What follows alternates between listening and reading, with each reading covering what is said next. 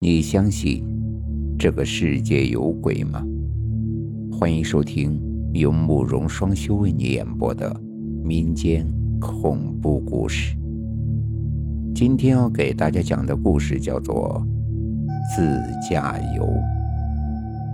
现在的人都喜欢自驾乡村游，住民宿体验当地的风土人情。我在二零一九年的时候。也和朋友去了一处民宿自驾游。我们在网上预订了房间。这个季节客人比较多，这院儿有一间房，旁边的院子还有一间房。民宿的老板是个四十多岁的大叔，看上去很憨厚。我们去了四个人，阿伟和他的女朋友订了一间，我和女朋友订了一间。嘿。你这儿生意还挺好的，都住满了，都是你的房子吗？因为游客比较多，我和阿伟的房间没在一个院子里。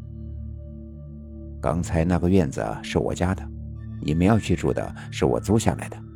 年轻人都出去打工了，村里很多空房子，老板给我安排到了另一个院子。哼，还是你有头脑啊！守家待地就把钱给赚了，哎，都是季节活赚不了多少钱。到了，就是这儿。我和阿伟的院子都在同一条街上，相距也没多远。哎，位置嘛是偏了一点，但是安静宽敞。村里很多人都举家外出打工了，有很多房子空了下来，被租用做了民宿。我被安排住进的院子里，只有我和我女朋友。院子收拾的也挺干净。可是我在打量院子的时候，看到房子的角落里站着一个人，而且那个人的身上都是血。啊，你怎么了？女友看我的神情不对，就问我怎么了。我。我想跟他说，可再一转头，房角的那个人不见了。过来看看吧，看看这个房间。老板开着门，让我们进屋去看看。咦，这门上贴的是什么？我走到门口的时候，看见门上贴着东西，是一张有些褪色的符纸。哦。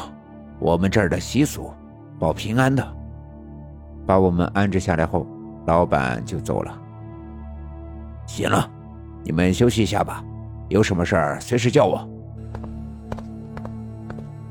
你刚才是不是看到什么东西了？因为我从小就经常看到一些稀奇古怪的东西，也跟女朋友说过，她猜到我在院子里看到东西了。没什么，就是看到个人影。我怕他害怕，也没详细说。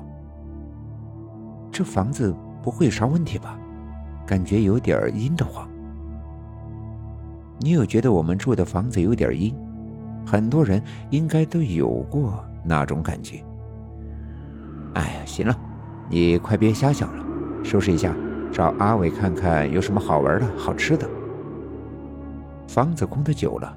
就会给人那种感觉，我其实也有那样的感觉，但是为了不让他紧张，就岔开了话题。我们会合了阿伟，在村子里转了转，又吃了顿农家宴，在他们房间玩到快十点了，才回到我们自己的房间。好像没有别人来呀，哼，就咱俩不是更好吗？院子里的房间。都没有亮灯，那个院子就我们一户入住了。一天的舟车劳顿也累了，我们洗漱了一下就睡着了。头半夜睡得还挺香，但是到了后半夜，我突然听到了一声惨叫，就在屋子里。我一下子就从床上坐了起来，我往声音发出的方向看了过去。就看见有一个人正拿着菜刀追砍另一个人，前面的人被砍倒了，拿菜刀的还不停地在他身上狂砍，像是有血海深仇一样。砍死了那个男子，他又挥刀砍向了一对母子。看到母子之后，挥着菜刀向我冲过来。他的身上溅满了血，样子吓人极了。我以为他要砍我，本能的伸手去挡，可他从我的身上穿了过去。我以为他要砍我的女朋友，我扭头去看，发现后面有一个炕，他正在砍炕上的老太太。只几分钟的时间，他就砍死了四个人，我吓得体如筛糠，不知如何是好，就听见有人大声叫我：“李东，李东，李东，你快醒醒！”是我女朋友的声音。当她的脸由模糊变得清晰之后，我才意识到我可能是在做噩梦。只是梦境也太真实了，以至于我冷汗把衣服都浸透了。你梦到什么了？叫的那么大声？他说他睡梦中听见我大叫，然后看到我在做噩梦，怎么叫也叫不醒我。我梦中的场景跟我们住的房子格局一样。只是摆设不同，我梦到的事儿一定在屋子里发生过。走，我们快走，这屋子可能不干净，咱们去阿伟那儿吧。我越想越怕，女友也跟着一块害怕。阿伟，阿伟，开下门。我俩收拾了一下，去了阿伟的房间。我把在那个房子的经历说给了阿伟听。